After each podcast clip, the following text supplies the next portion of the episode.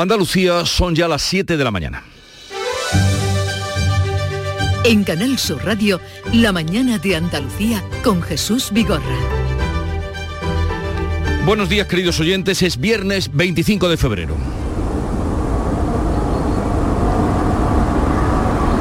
Este es el sonido directo de la plaza de Kiev en Ucrania y a esta hora, 7 de la mañana, se levanta el toque de queda en Kiev. Después de una noche de apagón en las calles, de improvisado refugio en el metro para miles de personas, familias, niños y ancianos, los ejércitos rusos avanzan a tres bandas, por el norte, por el sur y por el oeste y cercan la capital. Han vuelto a oírse explosiones esta noche.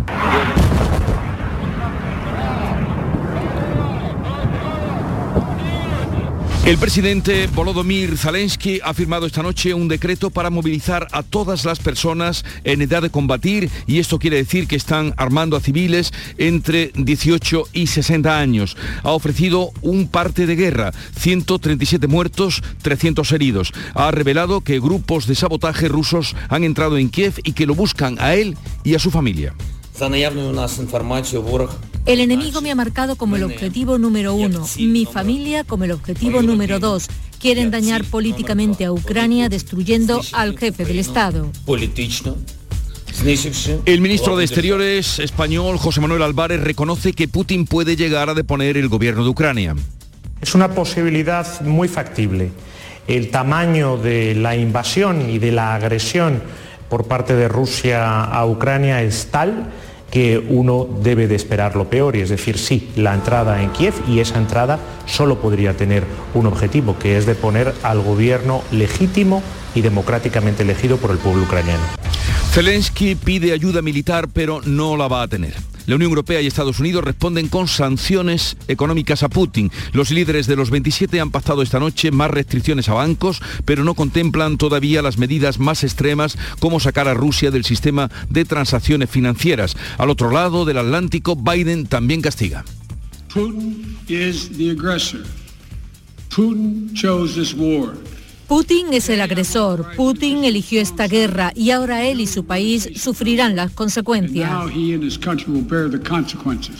Pero ni España, ni la OTAN, ni la Unión Europea enviarán tropas a Ucrania, si refuerzan la presencia militar en los países de la OTAN vecinos a Ucrania. Pasan más cosas en el mundo hoy para el eh, sector agrario andaluz. El campo se paraliza y habrá tractorada en Sevilla. La lista de problemas es larga. Bajos precios, altos costes, una desigual reforma de la PAC, no se contó con ellos para la reforma laboral, dicen, y a todo esto hay que añadir la sequía persistente. El responsable de la COA en Sevilla, Ramón García, calcula que acudirán más de 4.000 personas. Tenemos previsto van a venir unas 4 o 5 caravanas, desde el punto más lejano tengo entendido que van a venir desde, desde Pedrera y de, desde Lebría. Y luego, pues la segunda parte de la manifestación, pues van a ser eh, las personas a pie que de ahí sí que están previstos vengan autobuses de muchas de muchas provincias. Calculamos que vengan en torno a unas 4 o 5 mil personas, ya lo veremos. En cuanto al tiempo, viene nublado y con chubascos ocasionales que podrían ir acompañados de depósitos de barro, máximas sin cambios en el tercio occidental y en descenso en el resto, notable en el interior oriental. Los vientos llegan hoy del este más intenso en el litoral. A partir de la tarde soplará el levante fuerte en el estrecho y el litoral almeriense con rachas ocasionalmente muy fuertes.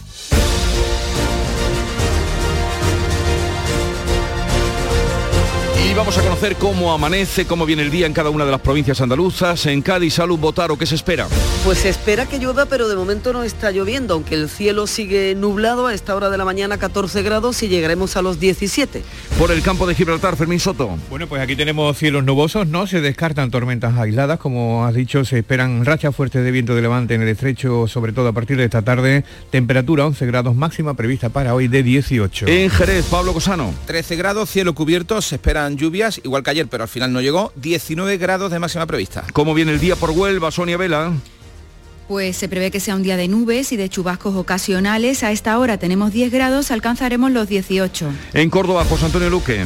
Pues aquí también nubes, eh, será la tónica de la jornada. En este momento tenemos una temperatura de 13 grados y esperamos una máxima de 17. ¿Cómo viene el día por Sevilla, Pilar González? Con el cielo cubierto se anuncian chubascos acompañado de barro. La máxima prevista es de 20 grados y ahora tenemos 12. Eh, por Málaga, Eduardo Ramos. Pues hoy se activa en Málaga un aviso naranja por temporal de levante a partir de las 6 de la tarde. Tenemos 14 grados, espera una máxima de 18 con los cielos cubiertos. Alfonso Miranda, ¿lloverá o no lloverá por Jaén? Bueno, aquí ha llovido, que es la noticia más importante, poco para lo que necesita toda esta provincia de Jaén, donde más 12 litros de agua por metro cuadrado. Hoy dicen los del tiempo que nos despidamos de las nubes, que incluso esta tarde veremos el sol, 12 grados a esta hora. En Granada, Laura Nieto. Ha llovido esta noche también y a ratos de manera intensa. El cielo sigue cubierto, así es que esperamos más agua. Y 11, ah, perdón, perdón. 11 grados, ¿no, Laura? 11 grados tenemos, la máxima 19. Estupendo. Y en Almería, María Jesús Recio. También ha llovido esta noche, las calles todavía mojadas, puede seguir lloviendo, incluso barro, bajan las temperaturas, ahora mismo 14, habrá viento y subiremos hasta los 21.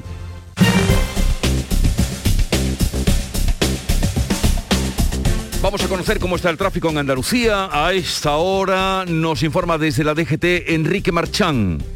Buenos días, comienza esta jornada de viernes con situación muy tranquila en las carreteras andaluzas. Tan solo encontrarán algo de tráfico lento en la provincia de Málaga, en la AP7 a la altura de El Paraíso en dirección a Estepona. En el resto de vías andaluzas, como digo, se circula con total normalidad, tráfico fluido y cómodo y sin ningún incidente que afecte a la circulación. Buen viaje a todos los que circulan o van a circular en este puente y los que lo hagan a esta hora también, claro. ¿Quién nos iba a decir que en las vísperas del Día de Andalucía, 28 de febrero, nos encontraríamos con una guerra a las puertas de Europa y sin poder evitarla? Tempranillo de la guerra. Hemos visto tanto cine, tantas escenas violentas, que la guerra de verdad no nos parece la guerra pero ahí está con misiles la imagen de la tragedia. No hay que simular heridas, porque son heridas ciertas. Y no hay que fingir la muerte, porque aquí la muerte es ella. Putin ha perdido el norte, solo matar le consuela. Y frenar la libertad, tener ideas sujetas. Los militares defienden y los rusos atropellan. Y los civiles huyendo, llorando, su casa dejan. Los niños que sobreviven no entienden que como bestia pase por tierra y por aire la iracundia de la guerra. Película de terror, pero reales escenas. Deja otra vez de ser hombre el hombre que el mundo incendia. ¿El hombre nuevo de Mars es el que el gatillo aprieta? Malditos sean los canallas que tienen alma de guerra. Antonio García Barbeito, que volverá con los romances perversos al filo de las 10, hoy dedicados a Villalegría, la casa de Blas Infante y sede del Museo de la Memoria de Andalucía, desde donde retomaremos el programa hoy a las 8. A partir de las 8 haremos ya el resto del programa La Mañana de Andalucía desde allí.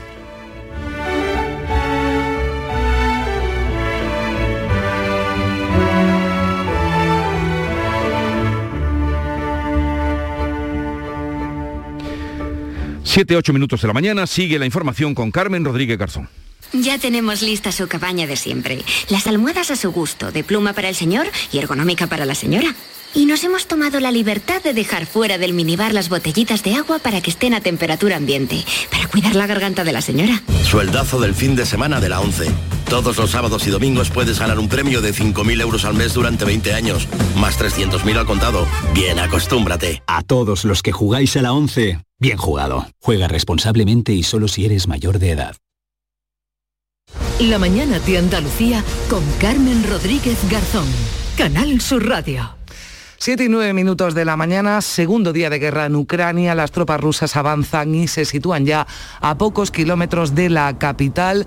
Esta madrugada han vuelto a oírse bombardeos cerca de Kiev. Este sonido que están escuchando de fondo es de la Plaza de la Independencia de la capital ucraniana, según el gobierno de Kiev. Ha habido combates en siete regiones. Las fuerzas rusas ya se han hecho con la zona de Chernóbil y un aeródromo militar a 25 kilómetros de la capital. También ha sido tomado por las tropas eh, rusas. Han muerto 137 personas, 300 han resultado heridas. El presidente Volodymyr Zelensky ha firmado esta noche un decreto para movilizar a todas las personas en edad de combatir y ha revelado que grupos de sabotaje rusos han entrado en Kiev y que lo buscan a él y a su familia. Ha pedido ayuda al mundo. Si ustedes, estimados líderes europeos, líderes mundiales, líderes del mundo libre, no nos ayudan y no nos ayudan bien, mañana la guerra tocará a sus puertas. De momento lo que anuncian tanto desde la Unión Europea como desde Estados Unidos son sanciones más duras contra Rusia y la OTAN que ha convocado una cumbre extraordinaria para hoy viernes descarta enviar tropas a Ucrania. Olga Moya. Los líderes de los 27 han pactado restricciones a bancos, finanzas, exportaciones, transporte y a los visados con Rusia, pero no contemplan todavía las medidas más extremas como sacar a Rusia del sistema de transacciones financieras o sanciones directas a Putin, algo que se reservan para más adelante. La unidad y la firmeza han sido absolutas, lo destacaban todos, también el presidente español Pedro Sánchez, que salía satisfecho del encuentro. La importancia de la firmeza. Hemos aprobado un paquete de sanciones masivas que junto con eh, el G7 y junto con eh, otras economías lo que vamos a hacer es eh, infligir un daño económico muy importante al, al gobierno de Putin. La presidenta de la Comisión Europea, Ursula von der Leyen, ha asegurado que la agresión rusa marca el principio de una era. Y en un mensaje a la nación, Joe Biden ha dicho que Putin quiere restablecer la antigua Unión Soviética y que se va a asegurar de que se convierta en un paria internacional.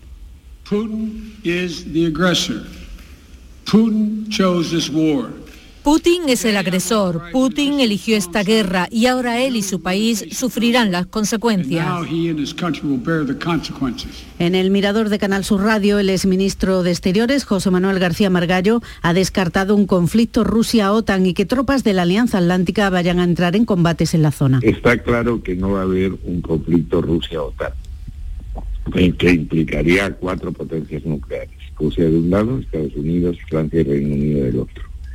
Está descartado también que haya un conflicto bélico en territorio ucraniano entre tropas rusas y tropas de la Alianza. Y esta mañana saldrá de Ucrania un convoy terrestre con 50 residentes españoles comandados por exteriores. Quedan unos 200 sobre el terreno, Ana Giralde. La embajada les ofreció salir hace días, pero están muy enraizados y no se han querido ir. El ministro José Manuel Álvarez ha precisado algunos detalles. Una vez que el espacio aéreo se ha cerrado, estamos iniciando convoyes. Ha salido uno, el primero de ellos, con más de 50 personas. Mañana por la mañana está previsto la salida de otro convoy eh, para irles sacando por vía terrestre, acompañados por personal de la embajada, que se mantendrá tanto como sea posible, abierta y al servicio de los españoles eh, a través de la frontera con Polonia.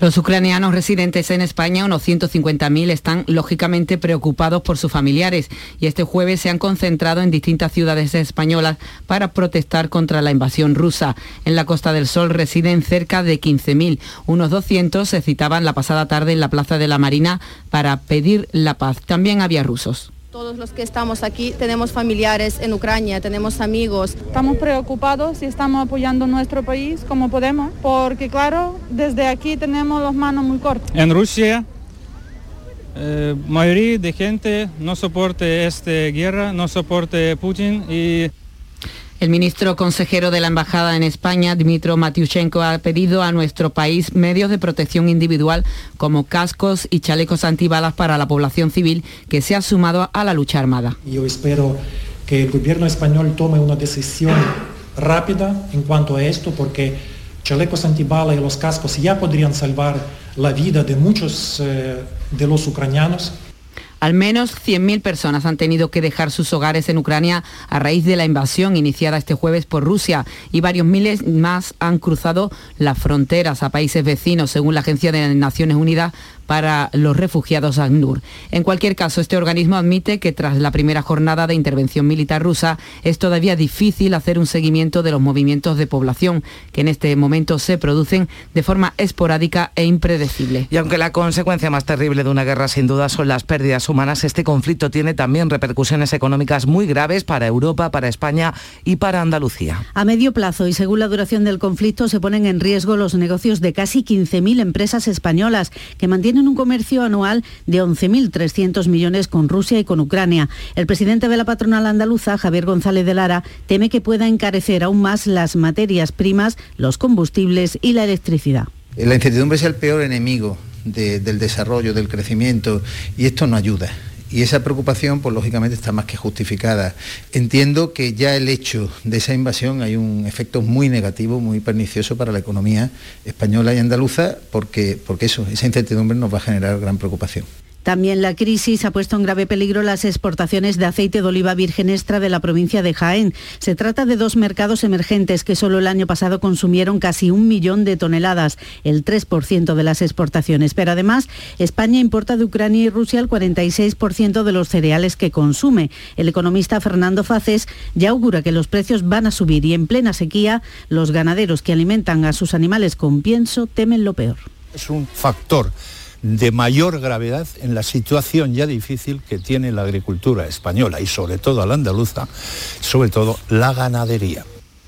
Y el campo andaluz ya bastante tiene, con subida de precios, con la sequía, con el reparto de la PAC, hoy van a salir los agricultores a las calles. El campo andaluz se manifiesta en Sevilla con tractores para reclamar al gobierno que modifique los criterios de las ayudas de la política agraria comunitaria. Todas las organizaciones han convocado un paro y es que calculan que Andalucía va a perder 700 millones de euros en cinco años. Una manifestación que va a partir, ténganlo en cuenta, a las 10 de la mañana desde el estadio Benito Villamarín, el estadio del Betis. Desde allí marcharán a pie con tractores hasta la Plaza de España, donde se encuentra la delegación del Gobierno. El responsable de COAC en Sevilla, Ramón García, espera que el Gobierno reaccione. Es el hachazo, el recorte tan importante que le pegan a la ayuda de la paz Andalucía. Dentro de Andalucía hay dos provincias claramente que se ven muy, las más perjudicadas, que como son la provincia de Jaén y la provincia de Sevilla. Pero estamos hablando del motor de la economía de Andalucía. aquí no hay chimeneas como hay en, otras en otras ciudades, en otros ámbitos y aquí para nosotros la agricultura es fundamental. Partido Popular y Ciudadanos apoyan esas movilizaciones del campo. Y más cosas, ingresan en prisión cinco pakistaníes detenidos en Andalucía y también en Cataluña en una operación contra seguidores de una organización yihadista. Se trata del mismo grupo al que pertenecían los autores del atentado contra la revista Charlie Hebdo en Francia en 2015. Dos de las detenciones se han llevado a cabo en Úbeda, Jaén y en Granada. El resto en Girona y en Barcelona. Los cinco detenidos enaltecían las acciones de terroristas que habían cometido atentados en Europa y en Pakistán contra personas consideradas blasfemas. Y hablamos ya de la pandemia. Todos los indicadores han subido en Andalucía en la última jornada, salvo el de los hospitalizados. La Consejería ha notificado algo más de 7.000 positivos. Son 3.800 casos más que en la jornada anterior y 29 fallecidos, 15 más. La tasa de incidencia se sitúa en 424 casos, sube 19 puntos. Solo ha disminuido el número de hospitalizados. Hay 55 menos, son ahora 900 los pacientes con COVID ingresados, el dato más bajo desde el 27 de diciembre. El consejero de Salud ha asegurado que la sexta ola está en retroceso. La incidencia acumulada está a un 25% del tope máximo de incidencia acumulada. El resto de los parámetros, tanto la presión asistencial convencional como a nivel de UCI, van bajando. Están bastante menos de la mitad del tope máximo que hemos tenido en esta sexta ola. Estamos en franco, franco retroceso.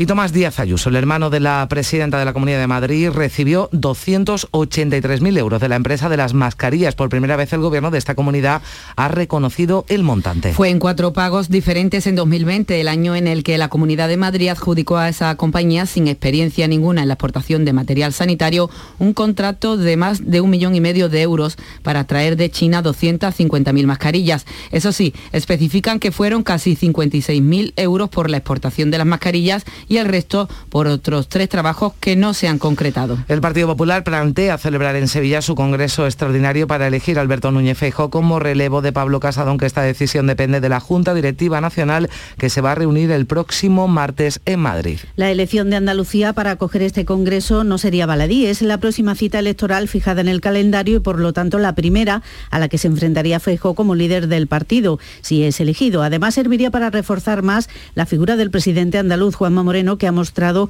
su respaldo público a Feijóo y que cuenta con todos los sondeos a su favor. Algunos incluso le sitúan cerca de la mayoría absoluta en el Parlamento andaluz. El Partido Popular intenta calmar los ánimos tras los últimos acontecimientos. La nueva coordinadora general, Cuca Gamarra, asegura que todo el partido va a estar a la altura y el objetivo es eh, pues, eh, recuperar el, eh, de la crisis que hemos sufrido estos últimos días y lo que sí que le puedo decir, y muy brevemente, es que no vamos a defraudar ni a los votantes, ni a los militantes, ni a los españoles. Estaremos a la altura de las circunstancias, todo el Partido Popular. Y tengan en cuenta que a las 3 de la tarde la DGT pone en marcha una operación especial de tráfico con motivo del puente de Andalucía. Se prevé que haya entre las 3 de la tarde y la medianoche del 28 de febrero un millón de desplazamientos por carretera, fundamentalmente hacia zonas de segunda residencia donde se practican deportes de invierno. 7 y 20 minutos. Enseguida el repaso de la prensa con Paco Reyero. La mañana de Andalucía.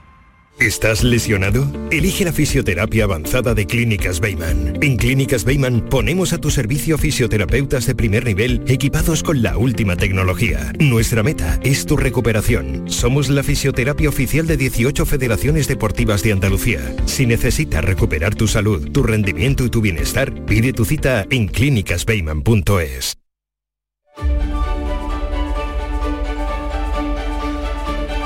Son las 7 y 21 minutos. Paco Reyero, ¿qué tal? Muy buenos días.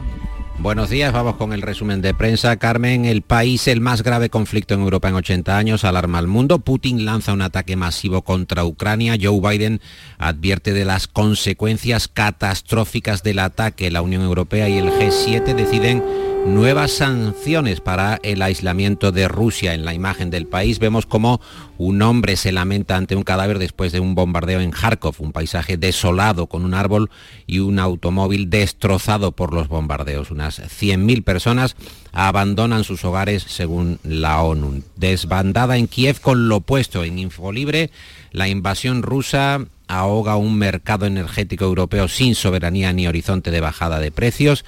Inditex, Mango, Tendan y Tous, empresas españolas que eh, cierran sus 122 tiendas en el país ucraniano tras la invasión rusa. En ABC, Putin toma Ucrania a sangre y fuego. Es la portada con una imagen de vehículos militares rusos avanzando desde Arsmik en Crimea hacia Ucrania. La toma de Chernóbil agita el fantasma de otro desastre nuclear, firman en ABC. En el mundo muy llamativa la portada, con un fondo en grandes letras de molde en el que se lee Europa en guerra y este titular principal, Putin desafía a Occidente con una ofensiva total en Ucrania. Por cierto, que la cita de portada del mundo es de Lord Byron y es esta, la sangre sirve solo para lavar las manos de la ambición. Crónica sobre el terreno de Xavier Colás para el mundo se titula Las sirenas hielan Kiev. Por cierto, Paco, está sonando ahora, están sonando ahora mismo las sirenas antiaéreas en, en Kiev, en la capital. Eh, teníamos el sonido hace un momento, es verdad que a las 7 de la mañana eh, ya terminaba ese toque de queda y ahora se escuchan, se estaban escuchando hasta hace unos momentos. Ahí están también las sirenas antiaéreas, es el sonido en directo que nos llega desde la Plaza de la Independencia de la capital ucraniana. Disculpa, pues ese, es el, ese es el ambiente, ese es el titular también de Colás, el reportero que está en la capital ucraniana y que firma, como decimos, esa crónica que sincroniza el ambiente de, de Kiev, las sirenas que efectivamente están helando la sangre de los que huyen y de los que están también obligados a permanecer después de la aprobación de la ley marcial. Miles de ucranianos que huyen de la capital y los que permanecen en la ciudad esquivan los bombardeos refugiándose en las estaciones de metro. La analista, la periodista Anne Applebaum, que tiene una entrevista en El Mundo, y que hace esta previsión. Es posible que la ambición rusa se extienda a Polonia, al Báltico e incluso a Alemania. El pie de foto de la portada de la vanguardia es para el ejército ruso que lanzó en la madrugada de ayer, como sabemos, un bombardeo selectivo sobre objetivos militares y de comunicaciones en Ucrania antes de iniciar la ofensiva terrestre. La imagen de la vanguardia, una explosión en Kiev. Y recomendables las fotografías sucesivas que ofrecen distintas cabeceras. El país, por ejemplo, eh, sobre eh, las últimas instantáneas del conflicto ucraniano. También el New York Times, en su edición en línea en la web del diario neoyorquino, leemos que el presidente Zelensky se considera el objetivo número uno, él mismo lo ha declarado, informa que hay al menos 137 muertos en los primeros ataques y dice que Putin miente cuando afirma que está eh, atacando solo objetivos militares. El Washington Post, por su parte, ofrece en su web mapas, vídeos, y también imágenes muy llamativas, dolorosas sobre cómo se está desarrollando el ataque y anota el post que las redes sociales alimentan un nuevo tipo de niebla de guerra en el conflicto de Ucrania. Twitter, Telegram, Twitch hacen que seguir la guerra sea más rápido y más fácil también que nunca, pero también son eh, más vulnerables a la desinformación rápida. Leemos algunas notas también de la prensa rusa, Carmen, el dólar que cae hmm. a 84,7 rublos por la mañana, el euro a 94,8 y eh, titulares muy tibios, eh, poco expresivos realmente sobre la magnitud del conflicto en las distintas cabeceras rusas. Estados Unidos ha limitado el suministro de equipos a Rusia, es un titular que leemos, o hmm. por qué Rusia fue a Ucrania, resultados militares del primer día de la guerra, que sí es de el eh, Sudeste Zeitung, un titular muy interesante del diario alemán. La guerra anunciada, ya estaba todo planeado o podría haber resultado diferente. Es una crónica de los acontecimientos en los días previos a la invasión rusa eh, de Ucrania que leemos también en el Sudeste Zeitung. Bueno, ¿y cómo enfocan, eh, Paco, los editoriales de los distintos periódicos también esta, esta guerra? Pues por ejemplo, en el mundo leemos que ah, hay una clara extralimitación de Putin, infamia de Putin en Ucrania, es concretamente el titular del mundo. El país dedica un editorial reflejando que los servicios de inteligencia de Estados Unidos acertaron, que Ucrania está bajo las bombas de Rusia ahora mismo. Las alarmas no eran gratuitas con la invasión de Ucrania están tomando cuerpo las peores pesadillas de la historia europea. El gobierno de Rusia se ha comportado con el matonismo de los grupos mafiosos y la gran delincuencia, primero amenazando, después mintiendo y luego desencadenando una violencia propiamente bárbara que pone en peligro la vida de millones de ciudadanos. Lo que ha hecho el autócrata ruso, Vladimir Putin, con este ataque es devolver a Rusia a las épocas más tristes y oscuras del eh, pasado. Y por último, eh, te anoto la viñeta de Puebla que habla del voto onútil, ah, criticando la inacción de la ONU. ¿Y qué otros asuntos? Brevemente, Paco, anota la prensa. Ah, bueno, hablamos de ABC, eh, la estructura regional del PP, que va a tener más peso en el nuevo proyecto de Feijo. Eh, en La Razón también hablan de Feijo, que va a rescatar a los veteranos marginados por el eh, nuevo PP. Y en ABC, más de 3.000 niños que se quedaron huérfanos en España durante la pandemia. Carmen. Bueno, pues vamos ya con la información del deporte que ya está por aquí Nuria Gaciño.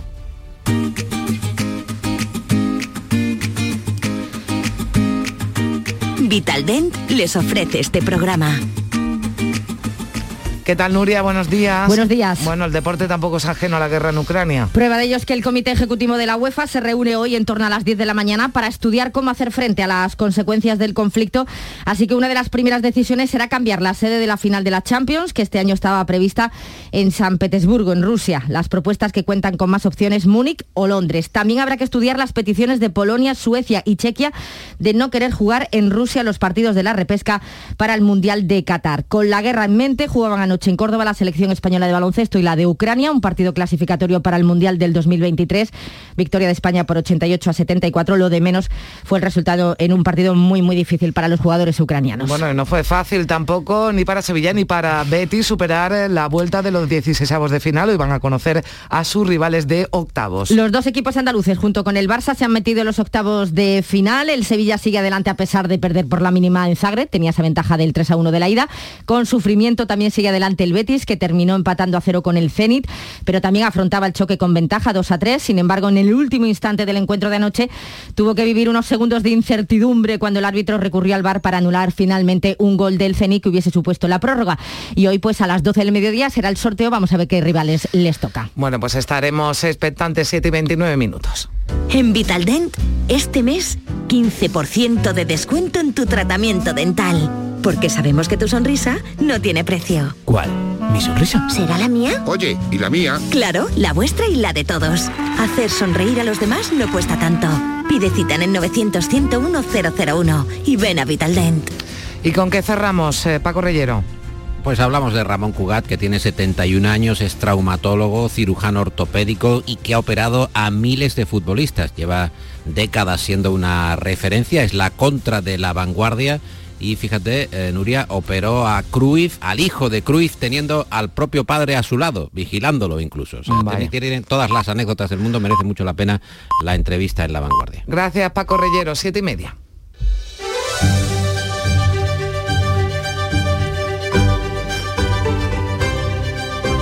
Y hasta ahora le damos un repaso en titulares a lo más destacado de la actualidad con Ana Giraldez. Las tropas rusas avanzan con rapidez hacia Kiev por el norte, sur y el oeste del país. Según el Kremlin, han hecho blanco en 83 infraestructuras militares y no han sufrido bajas. El parte de guerra ucraniano informa de combates en siete regiones, la pérdida de Chernobyl y de un aeródromo militar a 25 kilómetros de Kiev. Tienen 137 muertos y 300 heridos. Los líderes de los 27 pactan restricciones a bancos, finanzas, exportaciones, transporte y a los visados con Rusia. Castigan también a Bielorrusia por ser cómplice del Kremlin. Washington rompe con Moscú, también Joe Biden anuncia sanciones a los grandes bancos rusos y el traslado de 7.000 soldados a Alemania. Ni la OTAN ni España enviarán tropas a Ucrania. Caen las bolsas y se disparan el gas y el petróleo. El gas cuesta hoy siete veces más que hace un año. Lo sufren especialmente taxistas y transportistas. Peligran exportaciones millonarias de aceite, frutas y hortalizas, pero también importaciones muy necesarias de Ucrania y Rusia, como son los cereales. Repulsa y condena la guerra por parte del presidente Juanma Moreno y del Parlamento andaluz al completo. Y rechazo absoluto de la colonia de ucranianos en Andalucía. Cientos se han manifestado por la paz en Málaga, Huelva y en otras ciudades de España. Andalucía comunica 29 muertes por COVID, España 226. Con el 90% de la población andaluza vacunada y la sexta ola en retroceso, la comunidad seguirá sin restricciones en niveles 1 y 2 de alerta. El Partido Popular baraja Sevilla como ciudad para celebrar su congreso extraordinario los días 2 y 3 de abril. La Junta Directiva Nacional del próximo martes aprobará formalmente ese cónclave. Elegir Sevilla sería beneficioso para los populares andaluces, dado que la próxima cita electoral será en Andalucía. El campo realiza hoy un paro general en Andalucía. Se manifiesta en Sevilla. Las organizaciones agrarias sacarán sus tractores contra los bajos precios, la subida de costes y la reforma de la PAC. Prevén un recorte de 700 millones de euros en cinco años que unido a la competencia desleal y a la sequía llevan al campo a sufrir una asfixia que dicen ser intolerable. Comienza el largo fin de semana del Día de Andalucía. La DGT pone en marcha a las 3 una operación de vigilancia hasta la medianoche del lunes 28 de febrero. Tráfico espera un millón de desplazamientos por carretera, fundamentalmente hacia las zonas de segunda residencia y donde se practican deportes de invierno. ¿Y que el tiempo nos espera para hoy, Ana, inicio de este puente? Hoy seguiremos con cielos nubosos o cubiertos en toda Andalucía. Se anuncia chubascos ocasionales que podrán ir acompañados de depósitos de barro. No se descarta alguna tormenta aislada en el área del estrecho, donde va a soplar con fuerza el viento de levante. También en el litoral de Almería, con rachas ocasionalmente muy fuertes. En toda la costa andaluza, salvo en Huelva, se activarán a partir de la tarde avisos amarillos por fenómenos costeros. Las temperaturas mínimas sin cambios, las máximas apenas varían en el tercio occidental y bajan en el resto. Un deceso notable en el interior oriental. Gracias, Ana. Son las 7 y 33 minutos. El 28F es el Día de Andalucía. Muchos creen que esa F es solo por febrero, pero en realidad son otras formas de decir Andalucía. La F de felicidad y de fantasía. F de fiesta y de familias. Andalucía, tierra de fervor, feminismo y fusión. Fuente de una sabiduría milenaria. Faro de civilizaciones. Cobijo de forasteros. Una del flamenco. 28F. Día de Andalucía. Con F de fuerza. Con F de futuro. Junta de Andalucía. Frutos secos Reyes, mucho más que pipas. Disfruta con nuestra deliciosa variedad de frutos secos, snacks y golosinas en los más de 35.000 puntos de venta que tenemos en Andalucía o en frutosecorreyes.es. Ah, y ahora con tu pedido a partir de 20 euros, te lo llevamos a casa gratis. Frutos secos Reyes, tus frutos secos de siempre. Las claves económicas con Paco Bocero. 7.34 minutos, Paco Vocero, ¿qué tal? Muy buenos días. Buenos días, Carmen. ¿Qué tal? Bueno, pues hoy viernes las claves económicas son bastante evidentes, ¿no, Paco? Pues sí, son bastante evidentes. La agresión de Putin en Ucrania tiene implicaciones económicas importantes, más allá de las reacciones de ayer, como venís comentando, que por otra parte eran las esperables los distintos mercados financieros, de la energía, de materias primas, etc. Las bolsas europeas cayeron entre un 3 y un 4%, con especial atención a los bancos, que fueron con diferencia los protagonistas de las mayores pérdidas en el escenario español y algunos casos en el europeo. En paralelo, el petróleo se disparó por encima de los 100 dólares del barril, llegó a tocar los 104, y el gas entre un 30 a 60% en sesión y en precios de los futuros. Y otras materias primas como el aluminio, el cobre, el cobalto, el níquel, fertilizantes y agroalimentarias como el trigo o el maíz, todas relacionadas con la producción rusa, sus suministros y también en el caso último de trigo, maíz y aceite de girasol, con la propia Ucrania. Pero, por cierto, como detalle puntual, y hablando de mercados, la bolsa americana cerró al final de la noche en positivo y hace unos minutos la asiática han cerrado igualmente recuperando parte, una pequeña parte de lo perdido ayer. Bueno, pues eh, así están eh, la- las cosas y como consecuencia de, de esto, ¿con qué, ¿con qué seguimos, Paco? Pues mira, el gran impacto tiene que ver con los precios, evidentemente, como estamos comentando con la inflación. Eh, la de enero en la eurozona escaló hasta el 5,1, como conocimos el miércoles, y con lo sucedido ayer, eh, las consecuencias de las sanciones que se imponen a Putin van a tener consecuencias evidentes sobre los precios. Ya lo dijo ayer el propio presidente del gobierno en su comparecencia. Los precios de la electricidad, la gasolina y el gas van a inyectar más madera a la caldera de la inflación. Y vistos, como comentaba antes, los precios de los futuros al cierre de ayer, así lo muestran. Y como recuerdan la inmensa mayoría de los analistas, la dependencia energética de Rusia es clave para Europa y aunque la nuestra sea menor, eso no significa que no nos afecte en menor grado.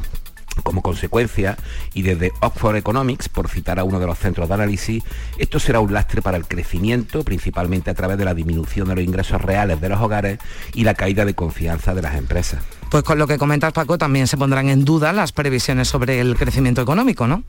Exactamente. Es pronto para hacer revisión, entre otras cosas porque no sabemos el alcance y no lo vamos a saber con una cierta inmediatez.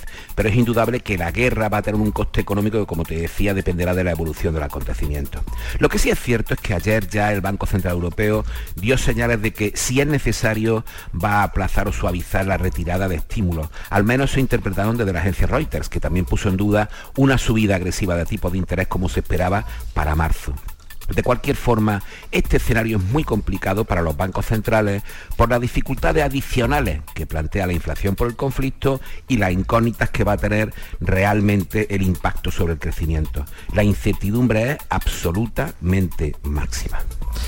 Pues sí, incertidumbre que provoca esta guerra, guerra que es war en inglés. Exactamente.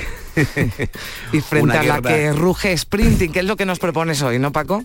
Exactamente, esa canción que se llama War, esa canción contra la guerra, esa canción que canta con rabia eh, Sprinting y que hoy vamos a coger como nuestra canción de viernes.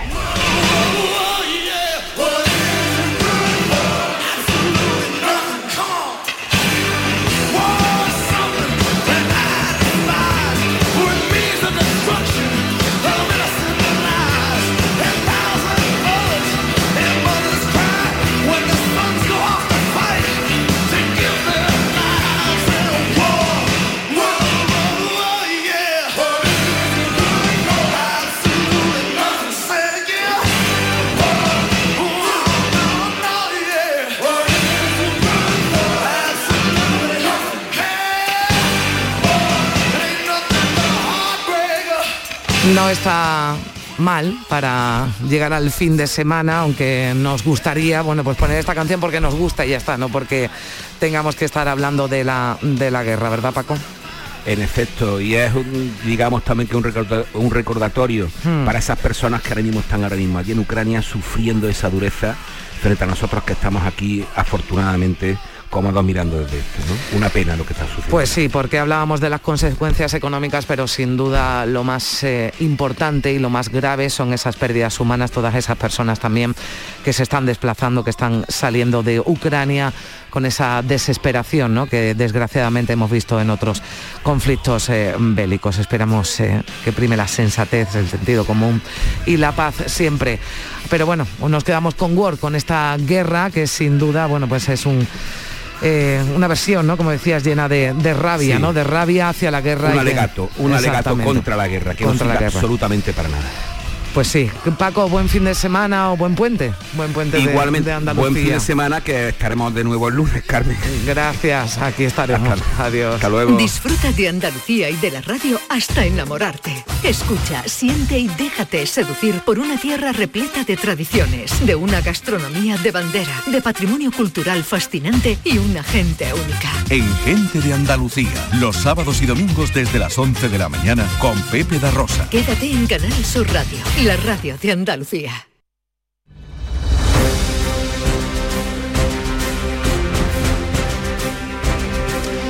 Son las 8 menos 20. Vamos a recorrer algunas de nuestras eh, emisoras para conocer algunas noticias que nos deja también este viernes 25 de febrero, aunque ya miramos al 11 de marzo porque en Jaén la fecha ya fijada para la moción de censura en el Ayuntamiento de Linares que registraban ya este pasado jueves. Alfonso Miranda, buenos días. Buenos días. Más de mil vecinos de Linares protestaban anoche en la plaza del Ayuntamiento en contra de la moción de censura que presentaban socialistas e Izquierda Unida del partido local CILU en contra del equipo de gobierno que forman Ciudadanos y Partido Popular. El todavía alcalde de Linares, Raúl Caro, ha anunciado que en ese caso dejaría incluso hasta el acta de concejal.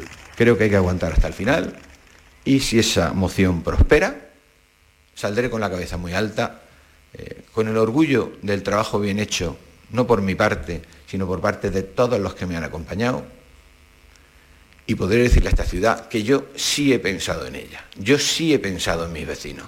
Los demás tendrán que dar muchas explicaciones. Eso de Izquierda Unida, por su parte, han defendido esta moción. Han dicho que tienen que terminar con la parálisis e inestabilidad en el consistorio. Y en Almería, la Asociación Unificada de Guardias Civiles ha presentado una denuncia ante la Inspección de Trabajo por la ayuda que se presta a las personas que llegan en patera, sin tener en cuenta si pueden tener COVID. María Jesús Recio. Denuncian que el traslado de estas personas en patera supone un grave peligro para los agentes al venir juntos en grupos desde 50 hasta 80 personas sin test COVID al llegar a la costa e indican textualmente hacinados en pésimas condiciones sanitarias y humanitarias, por lo que ellos, sus familias y vecinos están expuestos a eventuales contagios cuando les trasladan desde el puerto al Centro de Atención Temporal de Extranjeros. También indican en su denuncia que no son informados si hay positivos entre los rescatados y se quejan del silencio de la subdelegación del Gobierno. Están dispuestos a seguir con sus denuncias hasta tener, dicen, una auténtica prevención de salud pública laboral. En Sevilla la policía ha detenido a 11 personas que robaban a parejas a las que sorprendían en sus coches en lugares apartados buscando intimidad. Pilar González. Los atracadores hacían uso de una gran violencia e iban con armas de fuego. Como cuenta el portavoz policial, sabían dónde acudir para robar a estas parejas se trasladaban a alguna parte solitaria o apartada de la zona norte de la ciudad de Sevilla,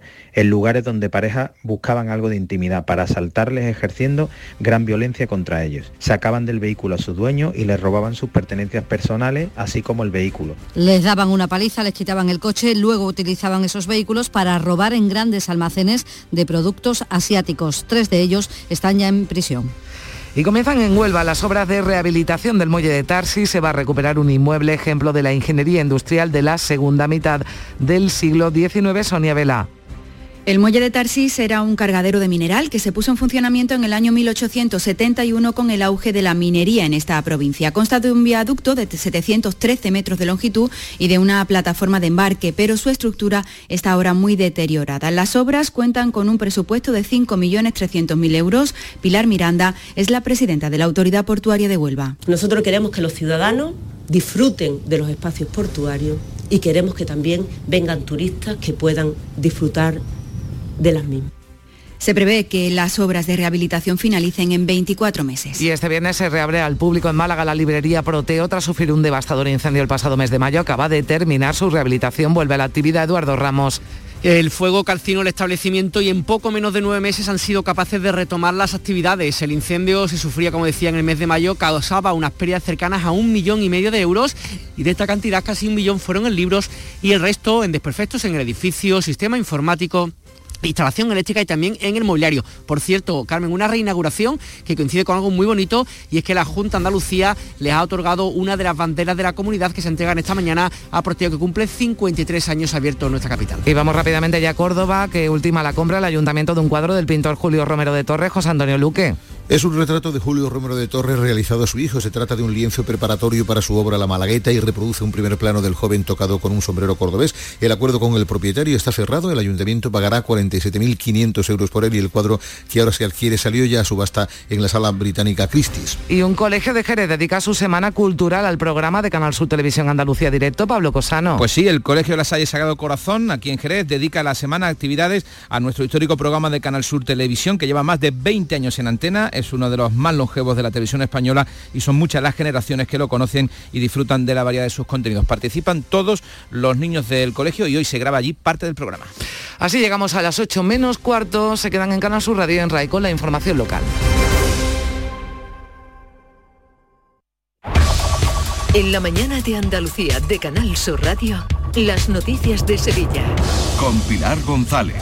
Hola, buenos días. El campo andaluz se manifiesta hoy en Sevilla contra el reparto de las ayudas de la PAC. Recorrerán a partir de las 10 la avenida de la Palmera hasta llegar a la Plaza de España. Esto en el día en el que se entregan las banderas de Andalucía a 11 sevillanos destacados y los contagios por COVID se triplican. En la carretera a esta hora 2 kilómetros en la A49 y uno en el Centenario sentido Cádiz. En el interior de la ciudad, tráfico intenso en la entrada a Sevilla por el Alamillo, patrocinio, avenida Juan Pablo II y en la Ronda Urbana Norte a la altura de San Lázaro. Menos tráfico que los días habituales, porque se nota que no hay colegio. Hoy tenemos cielo cubierto con chubascos ocasionales que pueden ir acompañados de barro. Viento del este más intenso en el entorno de la Sierra Sur. Las temperaturas máximas bajan ligeramente, 19 grados en Lebrija, 20 en Morón, Écija y Sevilla. A esta hora 13 grados en la capital. ¿Te está afectando la subida de la luz? Claro que sí. Por eso en Insolac Renovables instalamos paneles fotovoltaicos de autoconsumo con los que podrás generar tu propia electricidad. Y ahora, con la subvención del 40% de la Agencia Andaluza de la Energía, lo tienes mucho más fácil. Entra en insolacrenovables.com e infórmate de las ventajas que tiene el autoconsumo. Insolac, expertos en energías renovables desde 2005. En Canal Sur Radio, las noticias de Sevilla. El campo andaluz se manifiesta hoy en Sevilla con tractores para reclamar al gobierno que modifique los criterios de las ayudas de la política agraria comunitaria. Todas las organizaciones han convocado un paro y es que calculan que en Andalucía se perderán 700 millones de euros en cinco años y solo en Sevilla 52 cada año. La manifestación parte a las 10 de la mañana desde el Benito Villamarín y allí marcharán a pie y con tractores hasta la Plaza de España, donde está la delegación del gobierno. Esperan que el Ministerio de Agricultura reaccione, lo dice el responsable de COAG en Sevilla, Ramón García. Es el hachazo, el recorte tan importante que le pegan a la ayuda de la paz Andalucía. Dentro de Andalucía hay dos provincias claramente que se ven muy, las más perjudicadas, que como son la provincia de Jaén y la provincia de Sevilla. Pero estamos hablando del motor de la economía de Andalucía. Aquí no hay chimeneas como hay en otras en otras ciudades, en otros en otros ámbitos y aquí para nosotros la agricultura es fundamental. Los convocantes esperan que acudan unas 4 o 5 mil personas. Y los sindicatos de la Factoría de Santa Bárbara se reúnen hoy también en asamblea tras la reunión del Comité Intercentro en el que la dirección solo ha garantizado trabajo para este año. Según el presidente del Comité de Empresa, Carlos III, la dirección asegura abiertamente que para el próximo sobrarían ya empleados es preocupante porque viene a decir que hay mucha gente de, estructura y que no es de estructura, que a partir de 2023 pues tiene como que no tendría trabajo. La empresa va dando datos de que de que en 2023 vamos a tener, o, o antes incluso, vamos a tener problemas. Y la plantilla de Abengoa Solar, en la planta de Sanlúcar La Mayor, 160 empleados paran de nuevo hoy. Piden a la empresa que cumpla con el acuerdo al que llegaron para que 2021 se actualizaran los salarios después de que haya permanecido congelados durante dos años. Y también en la agenda de este día, la ministra de Transporte, Raquel Sánchez, se reúne con el alcalde de Sevilla en el ayuntamiento. Sobre la mesa sigue pendiente la financiación de la línea 3 del metro y el futuro de la S40 y las obras para arreglar los daños ocasionados por el vandalismo en el tranvía de Alcalá de Guadaira comenzarán en breve. Lo ha dicho en el Parlamento la consejera de Fomento Marifran Carazo. Allí ha anunciado que hay cuatro empresas que han presentado ofertas para hacerse cargo de esos trabajos y rescatar un proyecto que lleva tres años paralizado. Y en pocas semanas, es una gran noticia, veremos las máquinas trabajando. El arreglo de estos desperfectos supone un paso fundamental, definitivo, para arrancar de nuevo las obras y para la puesta en servicio del tranvía de Alcalá. 7 de la mañana y 49 minutos. Si buscas un vehículo de ocasión, ven a la red de concesionarios oficiales de Grupo Sirsa y elige el tuyo. Renault, Dacia, Mazda, Volvo y Suzuki son nuestras marcas en Sevilla. Además, este mes por la compra de un vehículo de ocasión te regalamos el seguro. Grupo Sirsa, nos movemos contigo. Es el momento de disfrutar de las rebajas del Centro Comercial Los Alcores. Ven y descubre las mejores ofertas en moda, complementos, hogar, ocio y restauración. Y pasa un momento inolvidable. Ven a visitarnos en Autovía A92 Salida 7, Alcalá de Guadaira. Centro Comercial Los Alcores. Mucho donde disfrutar. Las noticias de Sevilla. Canal Sur Radio. La invasión de Rusia a Ucrania se sigue muy de cerca por todo el mundo, también aquí desde Sevilla, donde hay ucranianos y sevillanos en Ucrania, como este misionero Manuel Pérez. Hemos escuchado, eh, no sé si eran antiaéreos o no sé, pero eran ruidos de guerra. Las comunicaciones aquí cada vez son peores, tanto la telefónica como el internet. Se han atacado varios puntos simultáneos de la, del país. Es el comienzo de, de, una, de una guerra. Este hombre acaba de salir del país rumbo a Hungría y el arzobispo de Sevilla anoche, tras un acto cofrade, decía esto a Canal Sur Radio. La guerra es un desastre, es lo más lamentable. No puede ser nunca la guerra solución de nada y controlar pues las tentaciones eh, expansionistas o anexionistas de las personas o de, o de los estados. Hablamos ya de coronavirus, los contagios casi se han triplicado en un solo día en Sevilla con 1.718 nuevos casos y tres fallecidos. La tasa de incidencia sube 32 puntos, está en 344 casos por 100.000 habitantes. Los hospitalizados bajan a 195, 29 están en UCI. Llega por delante un largo puente con motivo del Día de Andalucía. A las 3 de la tarde comienza la operación especial de tráfico y la ocupación hotelera se calcula lo hace la patronal en un 85%. Para el sábado se prevé incluso en Sevilla el lleno técnico. Y el Ayuntamiento de la capital ha aprobado la recalificación inicial del PGU que permitirá la construcción en los terrenos de la antigua fábrica de Altadis en Los Remedios de un hotel de cinco estrellas y también equipamientos públicos y culturales, espacios libres y hasta una pasarela peatonal que llevará hasta el Palacio de San Telmo. 200 millones de euros. Solo el Grupo Adelante Sevilla ha votado en contra de esta propuesta que defiende el alcalde Antonio Muñoz. Hoy es un día importante para Sevilla, hoy es un día importante para los remedios porque desbloqueamos una situación, una situación que lamentablemente para los intereses de la ciudad llevaba muchísimo tiempo Añadimos también que el Ayuntamiento aprueba hoy la cesión a la Junta de una parcela de más de 12.000 metros cuadrados junto al Colegio Marie Curie de los Bermejales para la construcción allí de un instituto y que Mercasevilla ha salido definitivamente del concurso de acreedores y ha certificado un 4% más de actividad en 2021. El Consejo de Administración de la Sociedad Pública ha aprobado las cuentas. En sucesos, la policía ha detenido a 11 personas por robar con gran violencia a parejas que estaban en lugares apartados buscando intimidad utilizaban también armas de fuego. El centro de operaciones estaba en el Baci. Les robaban de esta manera que cuenta el portavoz policial Juan Magalvis se trasladaban a alguna parte solitaria o apartada de la zona norte de la ciudad de Sevilla, en lugares donde parejas buscaban algo de intimidad para asaltarles ejerciendo gran violencia contra ellos. Sacaban del vehículo a su dueño y les robaban sus pertenencias personales, así como el vehículo. En la carretera, dos motoristas de 51 y 37 años han resultado heridos en diferentes accidentes de tráfico en la capital. Y ya conocemos el cartel de las fiestas de la primavera de este año, obra del artista María Tapia, que ha reflejado la Semana Santa, la Feria, el Rocío y el Corpus con un giraldillo como protagonista, con una chaquetilla torera y un vestido de lunares. Se suele hacer referencia a Sevilla como una gran mujer. De ahí el alegorizar la primavera representando a la mujer más alta de Sevilla.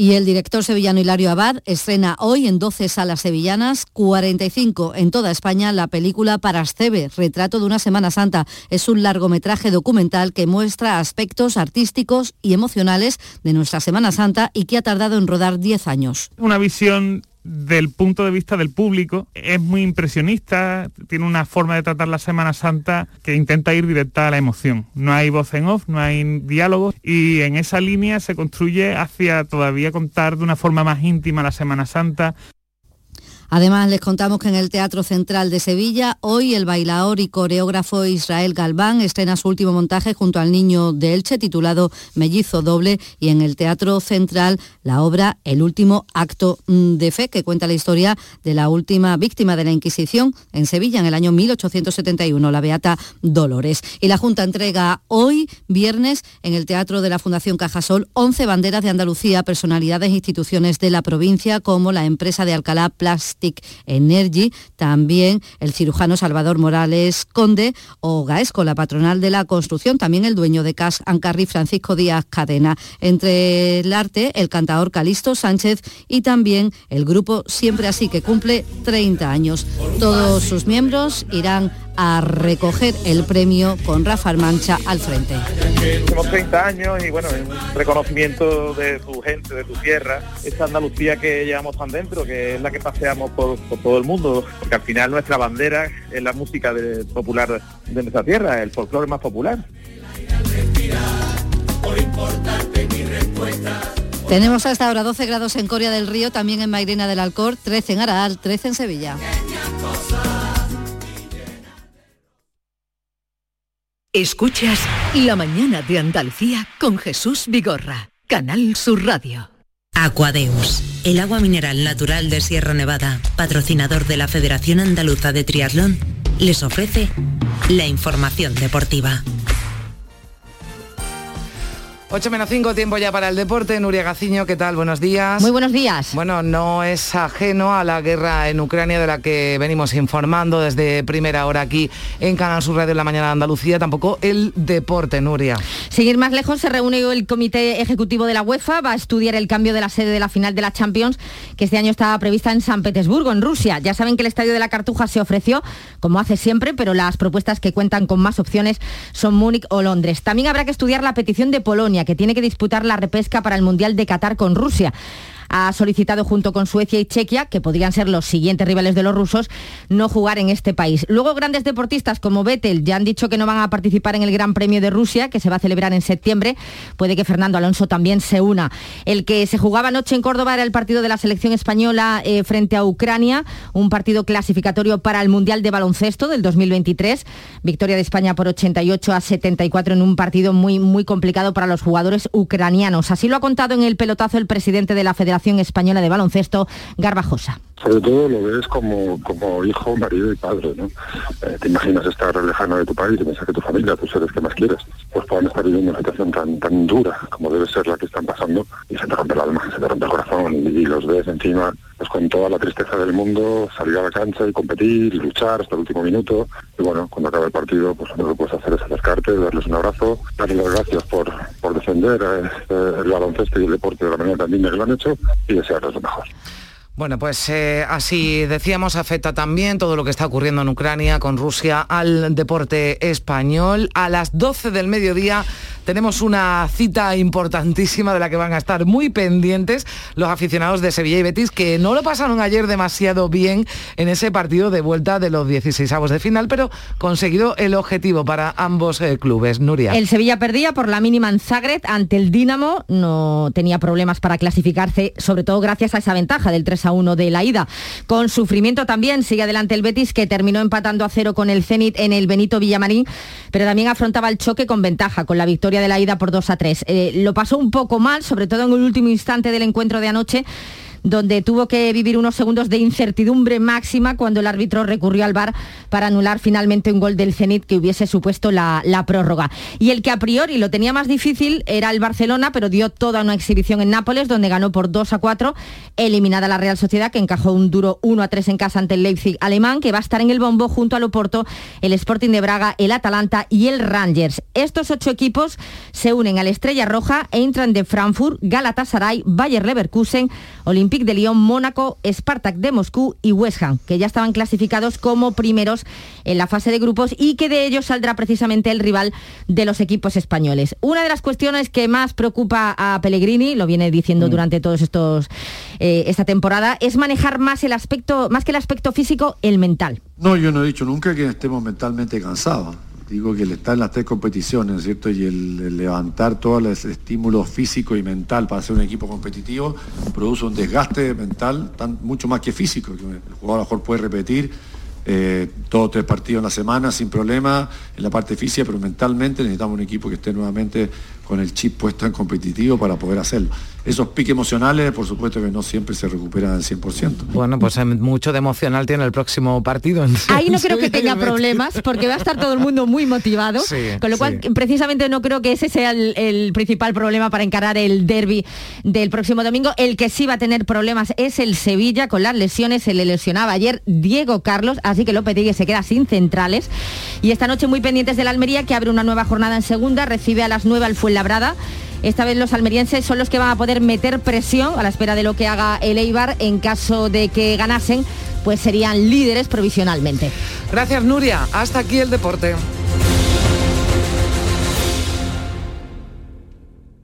Aquadeus, ahora más cerca de ti, procedente del manantial Sierra Nevada, un agua excepcional en sabor, de mineralización débil que nace en tu región. Aquadeus Sierra Nevada es ideal para hidratar a toda la familia y no olvides tirar tu botella al contenedor amarillo. Aquadeus, fuente de vida, ahora también en Andalucía.